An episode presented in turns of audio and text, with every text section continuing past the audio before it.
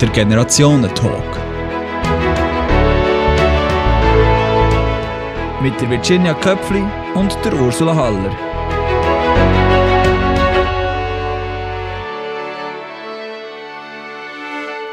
Habe Ursula Haller wieder im Fernsehen gesehen und musste sofort kotzen.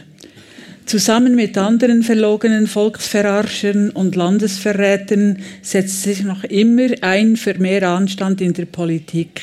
Sie feiern einen Tag der Schande an dem Volk, durch eine ehrlose Saubande belogen und das da fällt sogar ein Wort, das durch eine ehrlose Saubande belogen und beschissen wurde. Sorry, muss einfach jedes Mal kotzen, wenn ich ein Mitglied ihrer Bande ansehen muss.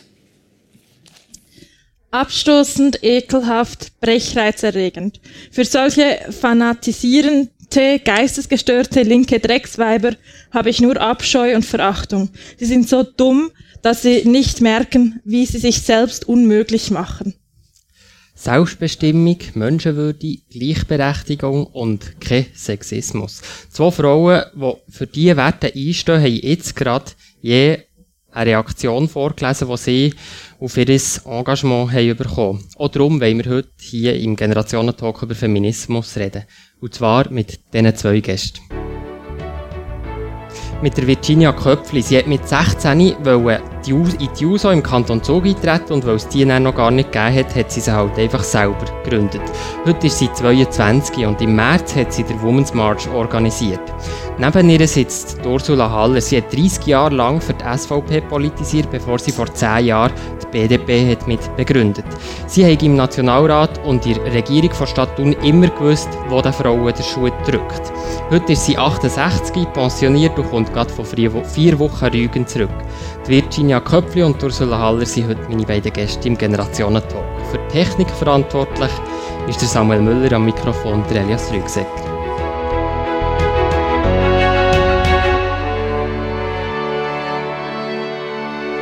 Virginia Köpfli, der, ähm, die Reaktion, die du vorhin hast vorgelesen hast, du als Reaktion auf ein Foto bekommen, das für eine riesige Aufregung hat gesorgt. Als Aktion vor dem Women's March vor zwei Monaten hast du mit vier anderen Juso-Frauen die BH abgezogen und den verbrannt. Wie reagierst du auf solche Kommentare? Ähm, ich muss sagen, ich reagiere nicht groß. Ich lese sie und muss ein bisschen lachen und darf dann aber muss mich dann immer daran erinnern, äh, wie schlimm es eigentlich ist, dass so etwas als Rückmeldung kommt, wenn man sich als Frau ähm, in der Öffentlichkeit exponiert. Das ist klar, wir haben uns sehr exponiert, extrem, und wir haben auch provoziert, aber nichts rechtfertigt derige Reaktionen. Das sind jetzt, das ist auf Social Media, aber das Ganze geht so weit bis zu Vergewaltigungsdrohungen, wo man dann daheim ähm, per Brief zugeschickt bekommt und nichts, nichts rechtfertigt. Auch das, was ich jetzt vorher vorgelesen habe, nichts rechtfertigt das und das muss man sich immer wieder selber ähm, sagen. Ich persönlich bin nicht, es tut mich nicht so fest mitnehmen, aber andere Frauen, die auf dem Foto sind, hat das sehr fest äh, betroffen und ich verstehe das voll und ganz. Wo ihr eben das Foto habt gemacht eben im März vor dem Women's March, was war so die Intention von euch? Was habt ihr bewirken mit diesem Foto ursprünglich? Äh, es ist darum gegangen, wir haben einen eine breite Palette von Frauen sein dargestellt. Wir haben ähm, eine Woman of Color gehabt, wir haben eine Transfrau dort gehabt, wir haben verschiedene Körpervariationen ähm, von Frauen dort gehabt, die in der Öffentlichkeit viel zu kurz kommen, die nie gezeigt werden. Das wird immer die dünne Frau im, im, in der neuen, weiß nicht, ja, Werbung oder so von irgendeinem BH-Hersteller gezeigt, aber es werden nie andere Körperbilder gezeigt. Und mit dem BH-Verbrennen haben wir ähm, zusätzlich noch ein Korsett aufbrechen von der Gesellschaft und das ist so symbolisch gewesen, das BH-Verbrennen. Aber es ist vor allem darum gegangen, die breite Palette von Frauen sie darstellen, die nicht dargestellt wird. Ursula, du hast jetzt nicht die BH verbrannt, sondern die Partei gewechselt, wo eben solche Reaktionen sind gekommen. Äh, wo du die SVP verlassen hast und die BDP mit aufbauen hast, hast du tausende von Mails bekommen, die meisten positiv, hast du mir gesagt, 10% aber auch eben negativ. Wie war das für dich, gewesen, die Reaktion? Ich wollte vielleicht noch sagen, ich habe dass man sich als Frau präsentieren und in der Öffentlichkeit zeigen und dafür werben, dass es nicht einen Frauentyp gibt, sondern verschiedenste, habe ich volles Verständnis. Ich gebe aber auch noch Mund dazu, dass ich jetzt persönlich die Aktion, wenn man mich hat ich hätte sie nicht gemacht. Und zwar nicht, weil ich heute nicht mehr ohne BH mich fotografieren kann, sondern weil ich finde, die Frau wird dann plötzlich so auf ein sexuelles Merkmal reduziert. Und das ist, aber das ist mein eigenes Problem. Und, äh, das gibt sicher andere Frauen, die ähnlich gesagt Nein, sie hat den BH verbrannt und ich könnte euch da von sieben verschiedenen Versandhäusern Unterlagen zeigen, wo mir, wo, wo mir irgendeine Person, ich habe leider nicht herausgefunden, ob es ein Mann ist oder eine Frau, BHs liebt, Tangas liebt, Latex-Anzüge, Guckerzeitchen, Schlüsselkästchen, Mingvasen, natürlich Pseudo-Mingvasen. Hunderte von Schachteln habe ich bekommen, von Quellen, also von Spengler, von heimgeschickt worden. Einfach von mir ist heimgeschickt worden. Ohne dumme Aktion, eigentlich für irgendwo einem so ein bisschen zu zeigen, eben, ähm, äh, mit dir kann man ja eigentlich alles machen. Ich kann sogar anonym dir BH mhm. schicken. Das Einzige, was mich noch gefreut hat, der, der es gemacht hat, hat mindestens die Nummer auch bei mir um eins oder zwei unterschätzt. Also, mhm. äh, das ist Aber wie, eben, wenn du die Reaktion bekommst, wirklich Gürtellinie zielen, ja, was ist deine Reaktion also, auf das? Also, ich, ich will wirklich sagen, ich finde, man muss damit lernen umgehen. Und ich finde auch, es ist nicht gut, wenn man sich lässt, so in einer Luftblase sein und man nie wenn man das alles abgeschirmt ist, äh, meine Sekretärinnen haben im Moment die grusigsten Briefe, sie sind ja meistens anonym, es war natürlich auch noch nicht eine Zeit mit Social Medias, wo man alles einfach ins Netz hat da, haben die, mir davor bewahrt, aber ich habe gesagt, nein, gebt mir die Briefe, ich will wissen,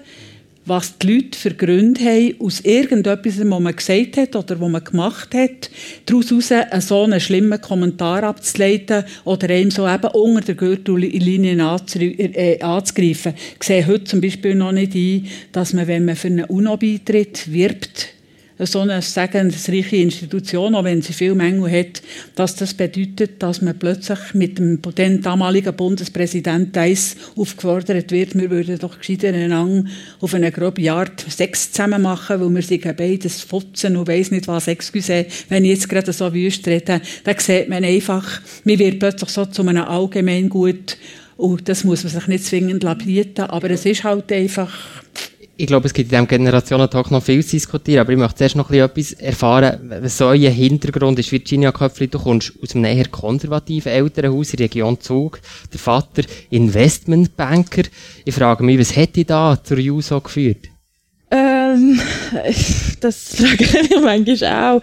Es ist ein langer Weg, glaube ich. Ich bin immer sehr ja, ich habe Gerechtigkeit, das war immer ein wichtiger Wert gewesen und ich habe in der, in der Schule sehr ähm, ein sehr aufklärerisches Bild von, von, von Menschen irgendwie bekommen, das ich vorher noch nicht kennt habe, wo sehr Kontrast war und, und auch irgendwie gemerkt, was, ja, dass irgendwie viel falsch, falsch läuft in dieser Welt und dass die Ungerechtigkeit ähm, dass ich das nicht einfach so kann hinnehmen kann, ohne etwas dagegen zu machen. Und das habe ich dann gemacht, indem ich mich eben, indem ich dann eben die User-Sektion gegründet habe, mich dort davon aktivieren, also aktiv wer wurde bin. Und ich glaube, aber dort hat es auch erst angefangen mit dem Ganzen, dass ich, also man muss dann zuerst reinkommen und es hat noch sehr viel gebraucht, bis ich an dem Punkt bin, wo ich würde würd sagen, dass ich tatsächlich ein ja, als politisierter Mensch wie so ein bisschen fertig ist. Man ist ja nie fertig und ich bin ja noch sehr jung, aber trotzdem, ähm, dass es nicht einfach so von, von einem Tag auf den anderen passiert ist, sondern ich so ein bisschen drin hineingerutscht bin. Du studierst jetzt in Bern Geschichte und Islamwissenschaft, aber die meiste Zeit investierst du eigentlich in die Politik, außer jetzt gerade im Moment Prüfungsphase und so. Ähm, äh, die meiste Zeit investierst du für die USO. Lohnt sich der Einsatz für dich und wieso?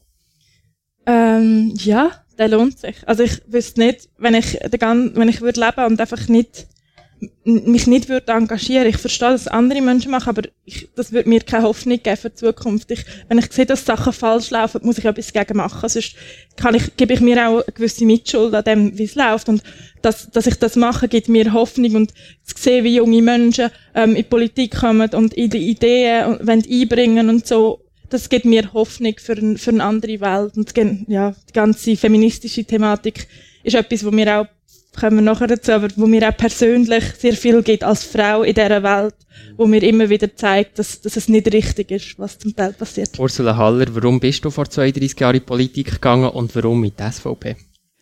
Also bei uns hat es noch am Tisch geheissen, wie früher auch bei vielen Familien. Es ist halb zwölf, piep, piep, piep, piep. Radio Beromenster, die Nachrichten. Dann hat der Vater gesagt, Stillkind, jetzt wollen wir hören. Und dann haben wir anschliessend diskutiert. Und von dort her habe ich sehr früh eigentlich Interessen bekommen der Politik. Vor allem auch an der Tatsache, wie viele deutsche, Entschuldigung, ich muss sagen, deutsche Politiker dann zumal bei den Übertragungen im Radio ohne Ä und M und weiss nicht was, haben wunderbare Statement können abgeben Mein Vater hat mir mit 14 den Spiegel abonniert, wo man hat gut recherchierte Berichte lesen und das hat mich sehr fasziniert, aber ich bin dann auch gleich, es ist noch relativ lang gegangen, bis ich in eine Partei bin gegangen. Warum bin ich in die SVP genau. gekommen? Elias, aus dem Grund, weil die bernische SVP, ich tue das ganz fest betonen, mit einem liberalen Geist, mit einem offenen Geist und, und gegenüber von, dann zumal wohlverstanden, gegenüber vom gesellschaftlichen Wandel, der auch aber traditionell war, Traditionen, konservativ im positiven Sinn, das war einfach dann die Partei, die mir gepasst hat. Aber ähm, ich gebe zu, ich habe irgendwann müssen merken, dass ich sehr wahrscheinlich gleich in falschen Das werden wir jetzt auch noch heute reden. Das ist nach der ähm, Abwahl von Christoph Blocher aus dem Bundesrat aus Solidarität, mit Evelyn Wittmer-Schlumpf auch geholfen, eben die BDP zu gründen. Hat es für dich dann auch irgendwie etwas mit Feminismus zu tun gehabt? Ja, es ist natürlich, es ist nicht einfach Solidarität nach der Ding, sondern ich habe mich natürlich schon früher ganz viel Mal in der Fraktion von SVP Nestle gesetzt.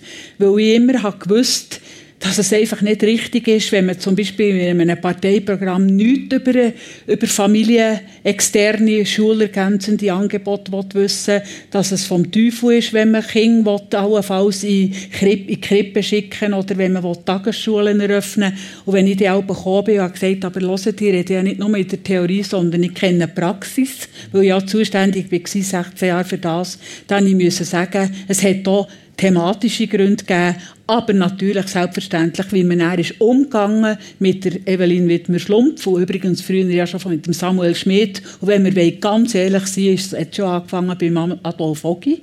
Das vergisst man nämlich, das wissen die älteren Kaliber da. Dann müssen sagen, so nicht, jetzt muss jemand ein Zeichen setzen. Und darum haben wir dann gesagt, jetzt gehen wir. Warum setzt du dich generell eben in deiner Politik, die du hast gemacht für, für Frauen ein? Erstens mal habe ich spät übrigens gemerkt, dass ich selber eigentlich aus einer Familie bekomme, wo die Mutter auch hat gearbeitet. Mein Papa hat in Bern ein Geschäft gehabt, ein Coiffeurgeschäft. Meine Mutter war Chef, Chefsekretärin in einem, Bau, in, in einem Bauunternehmen und hat dann extra noch Coiffeuse gelernt, für dass sie Donnerstag manchmal schon Freitag, Samstag ihm im Laden können helfen weil er kein Geld hatte, für einen Angestellten zu haben. Und später habe ich natürlich gemerkt, ich bin auch eine von diesen Frauen, die leider Gottes zwar geheiratet aber nicht ganz bis hinten raus mit dem gleichen Mann. Ich bin das zweite Mal verheiratet, dass ich mich in die Lage versetzen musste, was wäre, wenn ich jetzt nicht eine privilegierte Frau wäre, mit zum Beispiel mit der Frage von den Alimenten. Ich hätte einen Mann, der die Alimente nicht zahlt. Darum habe ich schon im Grossen Rat an vorderster Front für die also. Das heisst, Persönliche und das Politische ja, weit zusammen. Oder, oder auch, wenn ich noch ein Beispiel darf nennen darf, das übrigens ganz gut in die Thematik passt,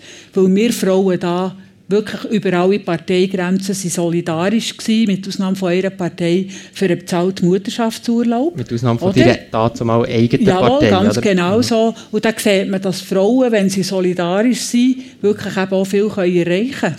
Jetzt haben wir heute über Feminismus reden. Die Frage, bezeichnest du dich selber als Feministin? Wenn Feministin nicht einfach ein Schimpfwort wäre für viele, und das ist leider Gottes so, nicht für mich, wohlverstanden, Virginia verstanden mich nicht falsch, oder Emanze. Für Feministinnen und Emanze tut man immer so ein bisschen thematisieren, dass man sagt, die haben vor allem ein Weltbild, also, wenn nicht so negativ Mannen, beladen wäre, Ja, aber ich sage einfach, ich bin nicht eine Emanze, aber ich bin ganz bestimmt eine sehr emanzipierte Frau, die weiss, was sie will und weiss, was sie nicht kann. Virginia Köpfli, du nennst dich äh, Feministin. Warum bist du Feministin? Ich, ich möchte zuerst kurz auf das Wort Feministin eingehen. Ich glaube, warum dass es zu so einem Schimpfwort geworden ist, ist, weil wir Machtstrukturen in Frage stellen, patriarchale Machtstrukturen, die da sind. Und das ist unangenehm. Das ist, wenn sich plötzlich die Leute fragen, ui, mache ich vielleicht selber, mache ich manchmal selber Sachen falsch, und ich selber sexistisch handeln, weil sexistische Handlungen sehr tief verankert sind in unserer Gesellschaft dann ist das unbequem. Und dann kann ich mir vorstellen, dass das zu einem Schimpfwort wird. Aber gerade nichtsdestotrotz finde ich es wichtig, dass man eben dazu steht, sagt, ich bin Feministin, ich setze mich genau für das ein und ich stehe auch für einen neuen Feminismus. Das hat Feministinnen, die andere, bei gewissen Themen anderer Meinung sind als ich zum Beispiel. Ähm, und trotzdem nenne ich mich genau gleich Feministin. Mhm. Im Interview mit dem Tagesanzeiger, Tagesanzeiger hast du ja gesagt, ihr seid Feministin, bei dir selber eigentlich zuerst früher ein bisschen zu extrem gewesen, bis du dann auch selber einen sexuellen Übergriff hast erlebt. Du redest heute offen über das. Was hast du da erlebt? Ähm, ja, ich, han, ich bin auf Matura-Reise. Wir haben, ähm, es ist sehr locker und so. Und dort ist es dann dazu gekommen, dass äh, ein Mann, wo ich zuerst, und das ist etwas, wo nicht viel, wo nicht viel thematisiert wird, dass sexuelle Übergriffe auch dann passieren, wenn man mal ein Ja gesagt hat. Wenn man mal ein Ja gesagt hat, ja, du darfst mich küssen, ist okay. Aber nachher kann man immer noch Nein sagen, das ist immer noch richtig. Und bei mir sind verschiedene, äh, es Max, die ich dann kennengelernt habe und ab einem gewissen Punkt ist es nicht mehr okay gewesen und dann ist es zu einem Übergriff gekommen, wo ich sehr lange nicht gecheckt habe, was das gerade war, weil mir eben von der Gesellschaft immer wieder das Bild gezeichnet wird, das ist ein fremder Mann, irgendwie auf einer Straße, man läuft jetzt so ganz allein und der überfällt einem, es gibt keinen ersten Kontakt vorher oder so. Es ist so ein schwarz-weiß Bild. Und das lässt uns ver vergessen, dass sex sexistische Handlungen und Übergriffe, die sind alltäglich, die, also Grenzüberschreitungen, die passieren die ganze Zeit, wenn man als Frau im Ausgang ist und einfach eine ein Hand am Arsch spürt. Das ist nicht okay, das ist ein, das ist eine Grenzüberschreitung. Und die sind, und das hat mit dem zu tun, es ist was ein sexueller Übergriff ist nicht einfach etwas Fremdes, was von außen kommt. Es ist Mitte unserer Gesellschaft, ganz tief verankert. Und das habe ich zuerst müssen lernen und zuerst habe ich müssen checken, was, was mir passiert ist. Also das heisst, du hast gar nicht gecheckt, dass, dass du wie einen sexuellen Übergriff hast erlebt hast. Zuerst schon ja die Schuld wie bei dir gesucht. Ja, gell? auf jeden Fall. Ich habe ihm mal Ja gesagt. Ich habe dem an mich angelassen. Und viel auf, in, in, mein Umfeld hat extrem falsch reagiert. Also ganz, ganz schlimm. Und erst später, wo ich, es ist zufälligerweise auch in der Politik gewesen, hat eine Frau ihre Geschichte erzählt. Und dann habe ich gefunden, was? Die hat ja auch Ja gesagt. Das ist ja nichts, das, das ist ja mir auch passiert. Und erst dann habe ich gemerkt, ui, das ist gleich falsch. Und es ist ein Übergriff. Und es fängt dort an, wo es für mich nicht okay ist. Und, ähm, zu einer sexuellen Handlung darf es nur kommen, wenn es von beiden Seiten zu jedem Zeitpunkt ein Ja gibt. Und das ist ganz wichtig und das wissen viele Menschen nicht und es passiert so vielen Menschen und ich habe beschlossen, dass ich offen über das will reden, weil ich will, dass vor allem Frauen merken, dass ihnen das auch passiert und, und über ihre Erfahrungen lernen zu reden und dass es nicht mehr so tabuisiert wird. Das ist nämlich ein Problem in der Gesellschaft, dass niemand darüber redet, weil das macht das Bild von Schwarz-Weiß, von dem, was von außen kommt, noch viel stärker und präsenter, weil es ist das einzige Bild, das wir haben. Und es ist übrigens auch ein Bild, wo der Täter viel mehr Raum einnimmt als das Opfer, weil das Opfer das muss sich verstecken in dieser Gesellschaft. Jetzt ich möchte aber ja, gerne etwas dazu ja. sagen. Und ich bitte jetzt wirklich, dass das nie mehr falsch versteht. Die Beweggründe, die jetzt Virginia hat gesagt die kann ich voll und ganz absolut akzeptieren. Wenn nicht beide einverstanden sind, dann ist es ein Tabu, dass die Zehnte weiterfährt. Ich möchte das ganz fest sagen. Aber trotzdem, und ich weiss jetzt, dass ich mich auf das Glatteis begebe, aber das habe ich schon manchmal gemacht in meinem Leben, ich mache es auch heute Abend auch. Wenn es dann so weit kommt, wenn es so weit kommt, du, es ist leider schon Gottes so, dass der Beppu mit seinem kleinen Kind, der zweijährig ist, wo die Badhöschen nass sind, das Kind nicht mehr auf den Arm nehmen und es ist Blut dass man schon das Gefühl hat, oh, oh, oh, ist das auch einer, der vielleicht auch daheim seinem eigenen Mädchen oder einem Bub zu nahe kommt, dann wird es ein bisschen gefährlich. Ich, ich hoffe einfach, ich, ja, ich weiss schon, dass es hier nicht so Mensch, Virginia, aber ich wollte einfach sagen, man muss unwahrscheinlich aufpassen, dass man eine ganz normale, eine normale Beziehung zwischen Mann oder Frau oder zwischen Vater und Kind nicht immer auf die sexuelle Schiene bringt, weil es gibt auch Zärtlichkeit, die überhaupt gar keine Sex sexuelles Motiv dahinter ist, dass man jetzt schon alles will, von dieser Person, von diesem Mann oder von dieser Frau. Du hast selber auch gesagt, da hat dir die Person hat dir am Anfang gefallen. Du hast Ja gesagt, er hätte dich dürfen küssen. Und dann kommt der Moment und dann passiert irgendetwas und das Ende sieht nicht, wo ist die Grenze und er ist bereits der, der, der Schritt zu weit gegangen. Das darf nicht sein, betone es nochmal, nicht, dass jemand denkt, ihr redet jetzt da irgendwie sogar noch, oder will jetzt da, was du sagst, das Dramatische irgendwie herabwürdigen, ganz und gar nicht. Aber wir müssen gleich aufpassen, es sitzen da unter, da unter auch Eltern, Grosseltern, die Grosskinder haben, die mit diesen Grosskindern einfach offen rausgehen und so, wo der Grossvater mit dem Kind geht spielen und so weiter. Ich weiss das, ich kann euch einfach sagen, aus Thun. Ich war zuständig für Badebetriebe. Wenn es dann plötzlich so ist, es ist jetzt übrigens auch das Thema, dass man nicht mehr dürfen fotografieren im Bad, weil irgendein Foto könnte sein von irgendeiner Person, die dann im Facebook kommt. Ich tue nur dafür plädieren, dass man bei aller Ernsthaftigkeit vom Problem, dass man irgendwo gleich auch noch der immer und immer nötig gesund Menschenverstand auch noch ein bisschen Das ist jetzt ein, ein ganz grosser Strauß. Ich habe das Gefühl, ja. so weit weg seid ihr gar nicht voneinander, aber ich möchte auch noch Gelegenheit geben, zu reagieren. Also ich glaube, man muss ein bisschen trennen. Oder? Ich habe das Gefühl, ich habe nicht das Gefühl, dass in dieser Gesellschaft das Thema sexuelle Übergriffe, vor allem die, die Übergriffe, die wirklich alltäglich sind, ähm, dass die überthematisiert sind. Im Gegenteil, sie sind wirklich unterthematisiert. Es wird nicht darüber geredet, nicht in den Schulen, man wird nicht darauf vorbereitet. Man könnte ja zum Beispiel darüber, mit, mit Männern und Frauen darüber reden, wo fährt denn eine Grenzüberschreitung an? Wo, was, was heißt No means No? Was heißt Yes means Yes? Dass man vielleicht fragt, hey, ist das für dich okay? Das ist im Fall überhaupt keine Übertreibung, aber man muss es mit den Leuten anschauen. Und das ist mega wichtig, weil dann wissen die Leute auch, und darum muss es ein Teil von der Bildung sein. Und ich, das ist nachher auch noch ein anderes Thema bezüglich ähm, vor allem Männer und vor allem Betreuung von Kindern, wo, wo fast, äh, wo, wo aber ich finde wirklich, dass das Thema von sexueller Übergriff, das ist überhaupt nicht überthematisiert, das ist unterthematisiert in der in der Gesellschaft und das ist, ist im Gegenteil so, dass, also ich meine, es wird einfach darüber geschwiegen oder irgendwie wenn an der, wenn an der Schule ein, ein, irgendein Missbrauchsfall ist oder so, es wird es wird nicht informiert. Ich habe das gerade selber erlebt, zum Beispiel an meiner Schule wo, wo, wo, wo ein Lehrer irgendwie, wo das aufkommt, es wird nicht darüber geredet, wir tut mit den Kindern nicht darauf eingehen.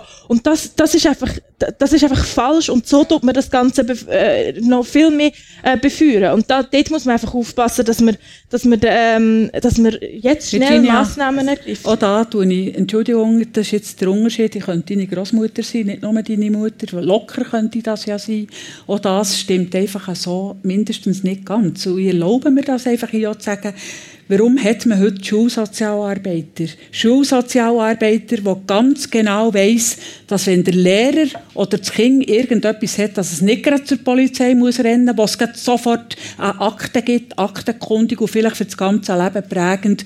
Man hat Schulsozialarbeiter nicht nur in den grossen Städten, sondern heute jede kleine Gemeinde hat eine Schulsozialarbeiter, wo sowohl der Lehrer wie das Kind, ich betone es nochmal, hergehen und sagen, Du mal das Thema irgendwo ansprechen, du mal schauen, was dort hinten steckt. Ich vermute, da ist irgendetwas und so. Aber eben, es ist auch wahnsinnig schwierig. Und wenn man einfach sagt, wir sollen Grenzen stecken, wo ist es denn wie? Das sehen natürlich auch lange nicht alle genau gleich. Für die Enter ist relativ viel möglich. Also es ist doch ganz einfach. Nein, da muss ich jetzt kurz unterbrechen. So, wenn es für jemanden nicht mehr okay ist, wenn jemand mit etwas nicht einverstanden ist, dann ist das Grenze. Ja. Wirklich. Aber ich glaube, wir könnten so. für heute Abend hier ist ganz jeden einfach. Punkt machen, weil ich habe das Gefühl, also da seid ihr nachher einig, oder? Ähm, wenn jemand Nein sagt, natürlich, ist Nein. Natürlich, ähm, Genau. Ich, ich möchte jetzt, eigentlich ist es noch spannend, oder? Wir reden jetzt ähm, vor allem über Sexismus, sexuelle Übergriffe. Das Thema heute ist Feminismus allgemein und da gibt es ja noch ganz viele andere Themen. Ähm, viele Leute sagen ja heute, ja, Gleichstellung und so von Frau und Mann, das ist erreicht. Äh, Feminismus, das braucht es heute nicht mehr. Haben die Leute vielleicht ein bisschen recht, wenn man überlegt, wie die Situation vor 50 Jahren war? Ja, also ich muss sagen, ich würde jetzt, das ist jetzt überhaupt kein Widerspruch zu dem, was ich habe gesagt habe. Selbstverständlich ist das, stimmt das überhaupt noch nicht, die Gleichberechtigung. Dass wir müssen bis zum 7. März, meistens ist dann der sogenannte Equal Pay Day, bis zum 7. März muss eine Frau arbeiten, für dass sie gleich viel in der Lohntasche hat oder auf dem Konto wie ein Mann, der am 31. Dezember hat gearbeitet. Da sieht man, ob schon die Arbeit möglicherweise die ganz gleiche ist, dass da immer noch grosse Unterschiede sind. Es ist noch überhaupt keine Gleichberechtigung. Dann kommen wir zum Thema von der Quoten. Warum hat es immer wenig, noch weniger Frauen in den Verwaltungsräten und so weiter und so fort. Es gibt natürlich noch viel zu tun. Aber auch da kann ich wieder sagen, ich habe so viele junge Frauen lernen kennen, die ihr Licht unter den Chef stellen. Statt dass sie selbstbewusst herstellen und sagen, hört, ich habe jetzt den und den Abschluss. Also jetzt gibt sogar bei meiner eigenen Tochter gesehen, die mich geht fragen, Mami, was soll ich sagen, wenn ich als Rechtsanwältin in Zürich die erste Stelle anfange? Was soll ich sagen wegen dem Lohn? Dann habe ich ihr gesagt, habe ich ihr gesagt was sie machen soll. Wenn eine junge Frau selber so wenig unsicher ist, weil, dann sieht man, da gibt es noch viel zu tun. Ich also. möchte hören, was Virginia Köpfli dazu sagt. Es ist ja, ich habe noch spannende Zahl gefunden beim Recherchieren, wenn es weitergeht, so mit der Lohnentwicklung. Also, es gleicht sich ja schon langsam an, aber erst in 65 Jahren wäre Lohngleichheit erreicht. Ähm, du bist jetzt 22. Ich ja. habe schon im letzten Talk gesagt, ich tue nicht rechnen während dem ähm, Talk, aber du wärst schon älter als Ursula heute, oder? Das kann ich sagen. Ähm, magst du so lange warten? Also wir haben schon viel zu lange gewartet, oder? Das ist doch das Problem. Ähm, ja, was, was ist erreicht und was muss man noch machen, oder? Das ist eher die Frage. Oder wir sind schon, wir sind schon auf einem gewissen Punkt. Viele Frauen vor uns haben gekämpft haben dazu beitragen, dass wir an dem Punkt sind, aber es muss weitergehen. Es, man sieht daran, es sind 15.000 Menschen am Women's March gewesen. Das ist, zeigt, wie viele Menschen sich möchten dafür einsetzen, dass es eben noch weitergeht und wie viel weiter dass es noch muss gehen. Ich möchte noch ein paar Punkte äh, dazu fügen, die du noch nicht erwähnt hast. Zum Beispiel die unbezahlte Care-Arbeit, wo Frauen einfach immer noch viel mehr leisten. Und nicht nur, dass sie sie mehr leisten, sie wird unbezahlt geleistet. Das ist ein Riesenproblem. Denn, äh, ähm, ja, die ganze die ganze Sexismusdiskussion. Also wir, dort, dass, dass, es, dass Frauen zum Beispiel jetzt vorher, oder dass wir, wenn wir uns öffentlich irgendwie exponieren, dass wir so krass angegriffen werden, das ist ein Problem. Das, das zeigt, dass Sexismus tief verankert ist in dieser Gesellschaft. Wir müssen dort dagegen kämpfen und ich finde als Feministin, ähm, äh, Feminismus ist für mich eine Bewegung, die für die Freiheit von allen kämpft. Das ist auch für die Freiheit von Menschen, die queer sind, wo an, wo Das, das wäre auch noch eine Frage von mir. Also jetzt, jetzt ich als Mann, oder was profitiere ich als Mann vom Feminismus? Ähm, als als Mann ist man auch in dem System, wo darauf lebt, dass man so eine Art ein männliches Ideal hat, wo darum geht, dass man voll, voll verdienen muss, für, für die Familie aufkommen, keine Emotionen zeigen. Es gibt extrem spannende Feministen, die sich mit dem befassen, wie, wie krass das der Mann auch einschränkt. Nicht, emotional, aber auch in der Lebensgestaltung. Und das ist, das ist eine Freiheit, wo auch, wenn man, wenn man all die, die Erwartungen und, und äh, ja, Ideal, wo ein Mensch muss erfüllen anhand von seinem Geschlecht, anhand von der Hautfarbe.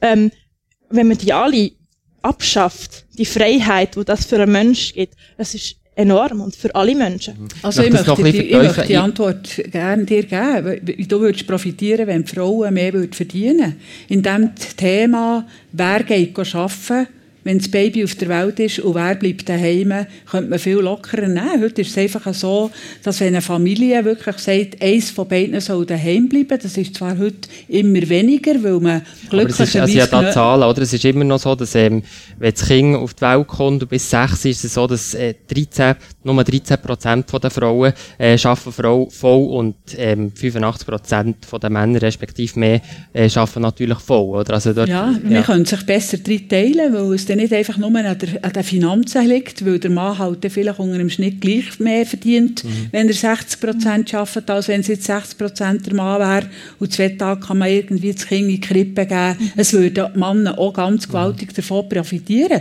Darum finde ich das, ich finde persönlich das ganz ein wichtiges Thema und stelle natürlich aber auch erfreut fest, dass die Liste, die Gruppe von den Firmen, die bereit sind, das so zu unterschreiben, mhm. dass sie wirklich sagen, gleicher Lohn für gleiche Arbeit, dass die immer länger wird. Aber es geht langsam. Ja. Jetzt, ihr seid, setzt natürlich beide extrem vehement für das Thema ein. Es ist auch ähm, emotional in dem Sinn. Der, der, ähm, das ist wirklich euer Thema.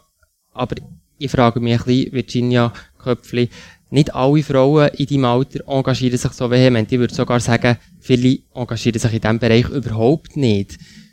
Wie gehst du mit dem um? Also das erlebe ich momentan wirklich gerade nicht so. Ich habe das Gefühl, wir haben eine, Welle von Feministinnen gehabt, zwischen eine, eine Flaute, eine gewisse Flaute, wo tatsächlich gerade bei jungen Menschen das Engagement zurückgegangen ist. Aber ich erlebe, dass sich extrem viele junge Frauen jetzt wieder als Feministinnen bezeichnen, dass sie eben auf die Straße gehen. Das habe ich wirklich nicht das Gefühl. Und aber auch, wenn, wenn Frauen sich nicht irgendwie, äh, äh wenn sie sich jetzt nicht engagieren oder so, man kann auch mit ihnen, also eben das einfachste Beispiel ist, kannst du, du kannst, wenn du heilaufst, kannst du einfach so heilaufen oder musst du dir überlegen, ähm, wem Leute dich an, wenn irgendwas passiert oder so. Ein Mann muss sich die Gedanken nie machen. Und das sind einfach so Einschränkungen und das haben alle Frauen. Und so holt man eigentlich die meisten Leute ab, wo sich, ja, wo, wo die Unterdrückung erfahren. Ursula Haller, wie würdest du jetzt bei den älteren Frauen beurteilen? Also die, die früher wirklich auch noch haben, noch, auch gekämpft, oder, Frauenstimmrecht und so weiter.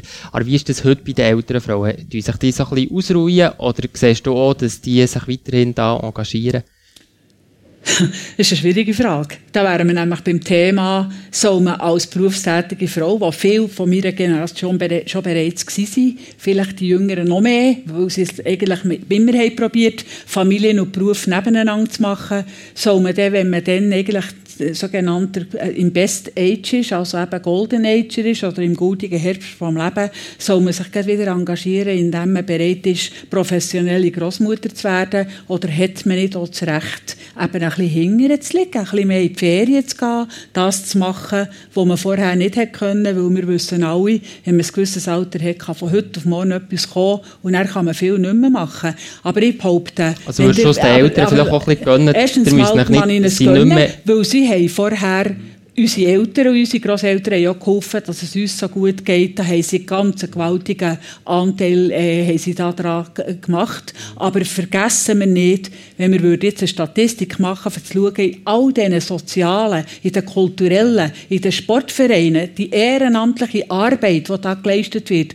unentgeltlich, ehrenamtlich, da sind sehr, sehr viele Seniorinnen und Senioren beteiligt. Ich möchte jetzt noch heute über etwas anderes reden, und zwar das Thema Feminismus in Sprache oder äh, Thema Sprache und Feminismus. Ähm, da sagst du eben, Feminismus fährt in Sprache an, Virginia Köpfli. Hier bekommen andere Leute aber äh, ja, rote Köpfe, oder wenn man über das Thema redet. Ist das wirklich so wichtig und bringt es, dass wir über das reden? Ja, es ist wichtig, weil da, also die Realität wird durch das geformt, wo wir, wo wir ähm, sagen, durch unsere Sprache. Und es ist wichtig, dass Frauen erwähnt sind in der Sprache. Es, es ist so traurig, dass es gibt so die, die zahlreichen Spiele, wo man irgendwie am Schluss rauskommt, dass niemand meint Frauen mit, wenn man sagt, der Arzt oder die Ärzte. Und das ist das Problem. Frauen müssen sichtbar sein in der Sprache. Und das geht noch weiter. Frauen und andere Menschen, Menschen, die nicht binär sind. Also ich bin äh, die, die den Antrag geschrieben hat bei der SP Frauen dass man hinten dran ein Sternchen ansetzt, damit auch Menschen, die sich nicht als Frau oder Mann, weil da gibt es nämlich ganz viel, ähm, definieren, können in der Sprache erwähnt, erwähnt werden und sichtbar sind. Ursula also, Haller, hast in mir im Vorgespräch erzählt, du bist schon eben als Alpenbarbie bezeichnet worden von ehemaligen Parteikollegen oder als die Blonde von Thun. Ähm, hat ja eben mit dem Sinn mit der Sprache zu tun. Was sagst du zu ja, dieser Thematik? Also ich bin dann einfach, die Elisabeth Zölch, unsere Regierungsrätin, ist die Stadtbarbie gewesen, und ich war die Alpenbarbie gewesen. Das noch vielleicht zur Ergänzung. Ich habe natürlich die Diskussionen überall mitgemacht. Überall mitgemacht. Es hat dann auch ganz absurde Beispiele gegeben, dass man einfach gesagt hat, jetzt nehmen wir nur noch die weibliche Form in der Sprache und sagen, aber die Männer sind ja mitgemeint. Es hat dieses Ding gegeben, das man der grosse I hat gemacht. Heute sagt man nicht mehr Kandidatinnen und Kandidaten, sondern Kandidierende. Das sind nämlich beide gemeint. Wir haben da heute ganz Als ich einfach sagen, das ist sprachlich überhaupt nicht schön. Ja, oder? natürlich nicht. Aber, aber man kann nicht irgendwie jetzt fünf mhm. Zweckli und Bäckersfrau haben. Aber wisst ihr, dann, wo wir dann, dann, wo wir dann wirklich, ich im Verfassungsrat für die neue Staatsverfassung, für die Kantonsverfassung vom Kanton mhm. Bern. Und wir haben bei uns, Virginia, so eine starke Feministin in, in ihrem Ding, was um Präambel gegangen. Mhm. Und ein Anruf ist von Gott war schon noch eine heftige Diskussion, ob man das überhaupt will. Wo der Das- das Antrag tun wir ist nicht Nein, nein, nein, nein, nein, das tue, nein, nein, das ist, für, ich wollte einfach auch Ja, zeigen, gut. man kann, man kann über alles diskutieren, Mhm. aber man muss, ich komme wieder damit, irgendwo muss man dann auch mal wieder überlegen, macht man sich dann, ist es dann nicht am Schluss kontraproduktiv, wo plötzlich ist die Frage gekommen, ja, ist der Gott wirklich ein Mann gewesen oder ist er eine Frau? Ist es eine Frau gewesen? Und wenn es, nicht, wenn es eventuell doch nicht ein Mann war, könnte man das nicht irgendwie umschiffen, indem man das, das, Wort, das Wort Gott gar nicht mehr nimmt. Wenn wir dann so weit sind, dann muss ich einfach wirklich sagen, dann hört es auf. Ich sage auch hier nicht, sie meint es so. Aber ich wollte einfach immer auch zeigen, man hat das Zeug alles hinterziehen, vorher zu catchen. Und ich finde eine gute Variante, wenn man so Pluralismen findet, wo man kann sagen, dass sie alle gemeint, auch wenn sie halt sprachlich nicht so schön sind. Bevor wir jetzt noch über Gott und die Welt reden, möchte ich Ja, das noch zu einem. Punkt kommen. Ursula Haller, du bist 23 gewesen, als das Frauenstimmrecht hier in der Schweiz Mhm. ist eingeführt wurde. Du bist 47 gewesen, wo im Wallis unverheiratete Paare das Recht haben bekommen, zusammenzuleben. Du bist 56 gewesen, wo Vergewaltigung in der Ehe ein Offizialdelikt ist worden. Jetzt bist du 68 und der Donald Trump ist Präsident in den USA. Was muss jetzt in Zukunft gehen in diesem Bereich Feminismus? Im vollen Wissen, dass vielleicht auch hier irgendein Wahnsinn ist, etwas Schlimmeres hätte der Welt nicht können passieren als der Herr Trump. Das sage ich offen und ehrlich. Er mag ein paar gute Seiten haben. Aber wenn man sieht, was er jetzt gemacht hat auf diesem Europatrip, zuerst geht er für 350 Milliarden Waffen einkaufen und er genau weiss, dass er die IS, wenn man heute bei der Sicherheitspolitischen Kommission war, wir haben manchmal Waffen mit einem End-User-Certificate an einen Ort hergeschickt und am Schluss sind sie da gelandet, wenn man weiss, wie heute international Internetwaffenschieber geht. Also, bei all diesen Zahlen, Ja. was du jetzt heute Ja. denkst, wo stehen wir eben in 20 Jahren und wie kommen wir dorthin, dass es vorwärts geht, sag ich mal. In dem, und das ist jetzt nicht, weil ich muss der Virginia jetzt noch ein grosses Lob aus, äh, sondern weil ich das wirklich will. Ich freue mich natürlich, ganz, ganz ehrlich. Und wenn, ich, wenn man mich hat gehört, wenn ich mit Frauen diskutiere, also immer ermuntert, Tut mitreden. Tut mitreden, auch wenn sie Klassen im Nationalrat, alles, was wir dort im Bundeshaus haben gemacht, in diesem Herrenhaus, haben wir zugunsten primär zwar auch für Subventionen von den Bauern und, und, und, aber primär auch für die Jungen, für die jungen Leute. Die Zukunft liegt bei ihnen und darum finde ich es super gut, wenn junge Leute sich politisch engagieren oder auch, das muss ja, wenn sie vielleicht für die Politik noch nicht so eine Affi- Affinität haben, dass sie sich im Sozialen oder wie auch immer beteiligen und nicht einfach sagen, mir geht's gut, die anderen sollen schauen. Oder? Das ist zwingend und richtig. Und ich glaube auch, was sie hat gesagt, ich spüre das auch, die heutigen jungen Frauen, erstens sind sie alle gut ausgebildet. Sie wissen, was sie wollen. Sie blitzgescheit, also wirklich, und viel selbstbewusster als noch mehr. Ich staune manchmal, wie eine 22-Jährige, wie jetzt sie, einfach hersteht und sagt, ich lasse mir das und das und das nicht Also es ist bieten. eigentlich auch ein bisschen wie ein Stolz Ja, da, schön, dass ich hätte so schauen, ob wir alte Kaliber das dann zumal haben gemacht Virginia Oder? Köpfli, die gleiche Frage an dich, eben angesichts von der vielleicht eben auch langsamen Entwicklung oder auch den Rückschritt, eben mit auf Amerika äh, schaut, wo einer Präsident ist, der im Wahlkampf ähm, offen damit hat prahlt, dass er Frauen zwischen die lenkt. Was, was ist für dich gleich die positive Perspektive?